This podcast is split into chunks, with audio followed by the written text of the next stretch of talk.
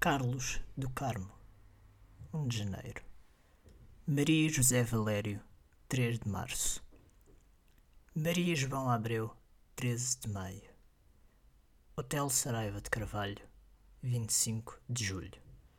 Padre Vítor Feitor Pinto, 6 de outubro. Pedro Gonçalves, 4 de dezembro. Rogério Samora, 15 de dezembro.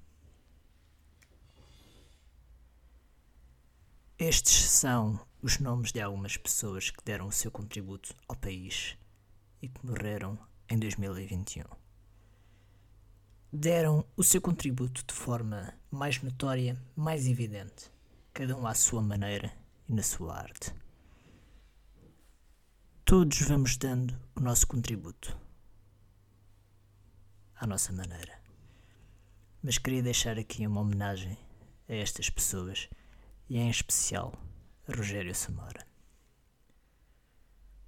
O Rogério não era um amigo, nem de perto nem de longe, mas foi uma pessoa com quem tive o privilégio de ir trocando vários dedos de conversa desde 2016. Conheci-o sempre como uma pessoa cheia de memórias, sempre com uma palavra de incentivo, interessado na arte das palavras, das imagens. Conheci-o em conversas tão interessantes sobre temas como, por exemplo, brincar ao faz de conta, na fábrica da pólvora em Barcarena, ou ainda sobre a morte em personagem, sobre a sua morte em personagem, nas Caldas da Rainha, nos pavilhões do Hospital Termal, no Parque Dom Carlos I. No dia em que soube da sua partida, não soube pela televisão. Estava no trabalho quando alguém me enviou uma mensagem a dizer que lamentava o que tinha sucedido. E o que é que sucedeu, pensei eu, temendo que o pior tivesse acontecido. E o pior acabou por acontecer. O meu bem-aja foi deixado em vida no dia em que falávamos sobre a queda do muro, da barreira da cortina entre o lado de lá e o lado de cá estar a ser reduzido. Mas quero reforçar aqui, neste momento, o meu obrigado, o meu bem-aja por tudo. E agora, após estas palavras, não cai o pano, mas começa-se, e de forma oficial, terceira temporada de muito sobre coisa nenhuma.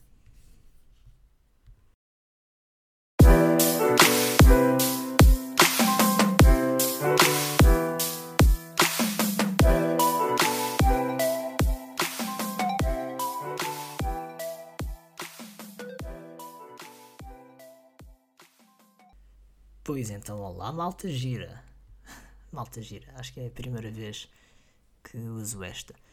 Mas como é que está a vidinha da boa desse lado? Por aqui dá-se o pontapé de saída com mais um episódio e também mais uma temporada. Eu quis terminar a segunda perto do Natal para poder apreciar a época, tentar dar-lhe maior significado, até mesmo um maior sabor. Mas, tal como diz a canção, às vezes o que acontece é getting away with it all messed up. Antes de avançar mais no episódio, deixem-me dizer-vos uma coisa. Se estão à espera de um daqueles episódios felizes, contentes, tenham aí atenção o seguinte. Eu comecei com uma lista de pessoas, de personalidades que morreram em Portugal em 2021. Portanto, daqui para a frente, a coisa pode não chegar a melhorar muito. Ainda assim, vou tentar prometer uma coisa. Darei o meu melhor para manter uma atitude positiva e também para não me perder demasiado. Eu tenho tendência para isso e quem me acompanha desde o início sabe perfeitamente que sim. Mas bola para a frente. Na semana antes do Natal fui confrontado com a realidade do vírus e ainda que não me tenha assombrado diretamente, eu não tive Covid uma pessoa bastante próxima e direta teve. E foi um daqueles casos em que foi de levar as mãos à cabeça e, e uma grande carga de trabalhos. Mas felizmente que as coisas se resolveram pelo melhor possível e dentro do possível correu tudo bem. Pronto, tudo bem.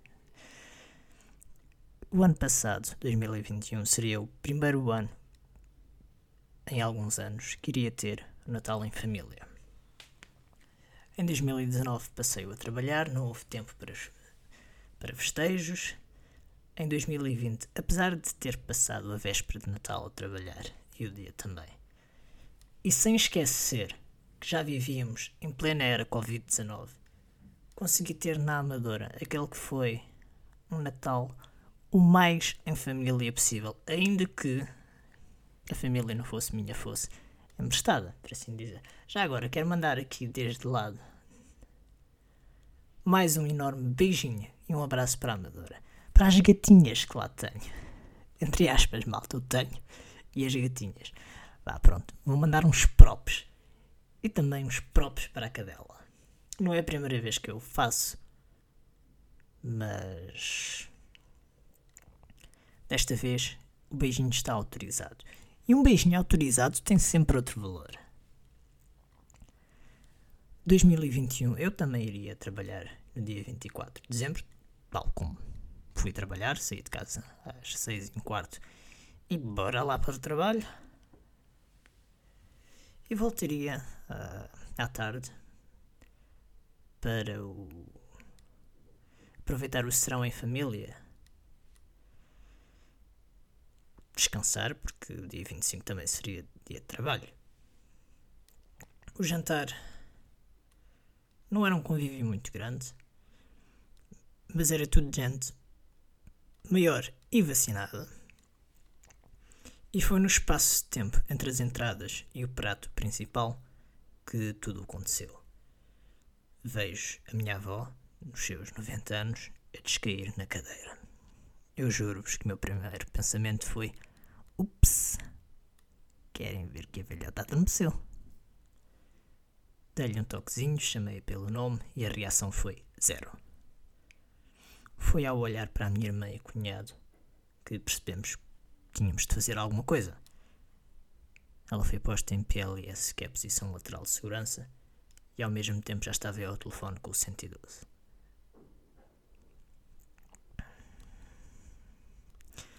Neste momento faço uma pequena pausa para uma breve análise do meu comportamento, qual me surpreendeu verdadeiramente pela positiva.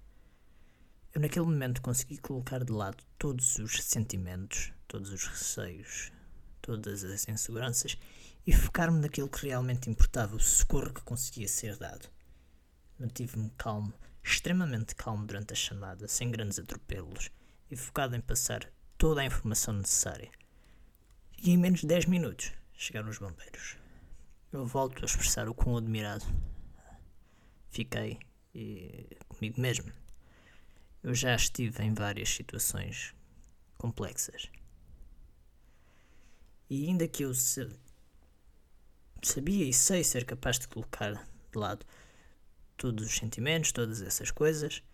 A verdade é que nunca tinha vivido uma experiência do género com alguém da família. Aquilo para o qual nem eu nem ninguém estava preparado era para o regresso a casa e as complicações que se manifestaram depois. O que me leva à, àquela que eu considero ser a segunda ou terceira parte deste episódio em que chega à conclusão de uma coisa: envelhecer é lixado. Envelhecer é lixado. Eu não sei se alguma vez falei nisto ao longo dos episódios que estão para trás, que são muitos, mas um dos meus maiores medos é o medo de envelhecer, de começar a perder uh, capacidades, perder meu juízo. Eu fiquei na dúvida sobre se deveria meter o episódio no ar hoje, dia 21 de janeiro, ou se no domingo, dia 23. Porquê? Bom, perdoem mais este momento de partilha, mas dia 23, domingo, é o dia do meu aniversário. E nada melhor do que falar sobre ficar velho no dia em que fico um ano mais velho e que alcanço a marca dos 30. Ainda assim, e porque a tradição, a minha tradição diz que os episódios são lançados pelas 19 horas das sextas-feiras, cá estou eu, sexta-feira, a comunicar-vos e de volta às conversas que espero que se mantenham semanais. Quando eu tinha 20 anos, pensei: Uau! Como é bom estar aqui! Fantástico, tinha vida toda à minha frente. Depois cheguei aos 23 e passei num estado de espírito à beira do abismo. E sabe lá Deus, e se Deus não sabe, muito menos sei eu, como rei é que sobrevivi. E como é que atingi, por exemplo, a marca dos 25 anos. Mas aqui estou a poucos dias de completar os 30. Tenho também de dar o braço a torcer e dizer uma coisa: dos 28 para a frente as coisas tornaram-se muito mais fáceis. E os estados de espírito deixaram de andar uh, em completa rebelião. Especialmente no último ano. O último ano tem sido extremamente calmo.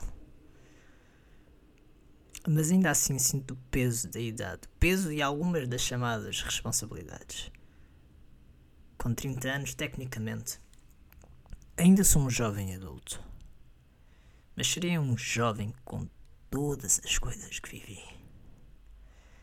Se penso nas minhas experiências de vida, raios, torno-me velho, mas velho a valer, mesmo sendo novo. Portanto, acho que aqui o truque é o de tentar manter-me à tona e ver o melhor possível todos os cenários que me apareçam à frente envelhecer talvez mais do corpo, mais do que o corpo, passa também e muito pela mente. E é aqui que tenho de aprender a meter um travão aos meus medos.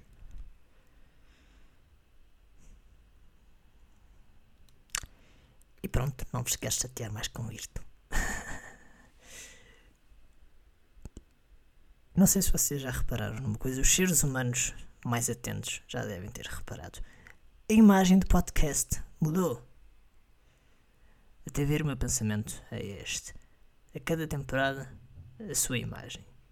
E para esta terceira resolvi pensar em algo de veras especial. Pedi ajuda a quem entende da coisa e o resultado é este que pode ser uh, visível. Este logótipo, logótipo, veja, logótipo, logótipo vejo mais do que um mero logótipo. Vejo como se fosse uma espécie de artwork de um álbum. E talvez eu esteja aqui num álbum de spoken word. Só falta aquela musiquinha de fundo. É engraçado, até porque aquilo que eu tinha pedido era algo a preto e branco, apenas com um pequeno apontamento de amarelo.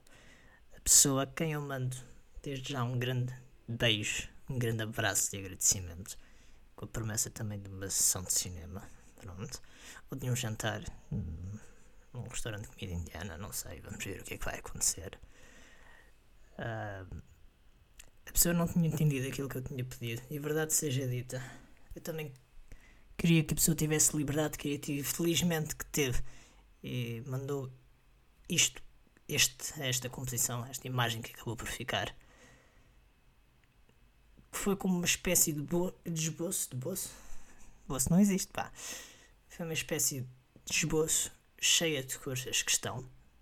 E eu acabei por adorar, adorei completamente.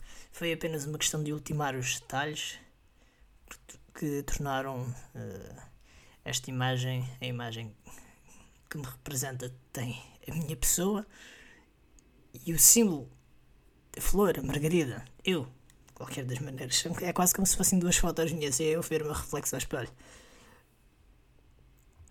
Tem aquilo que me representa, sou eu, tem as minhas cores, é totalmente a minha cara. Mais uma vez, meu muito obrigado.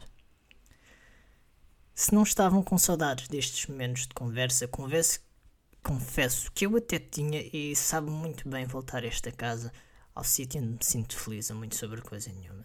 E já sabem uma coisa, não percam o próximo episódio porque eu também não. Tchau malta e até ao nosso próximo encontro.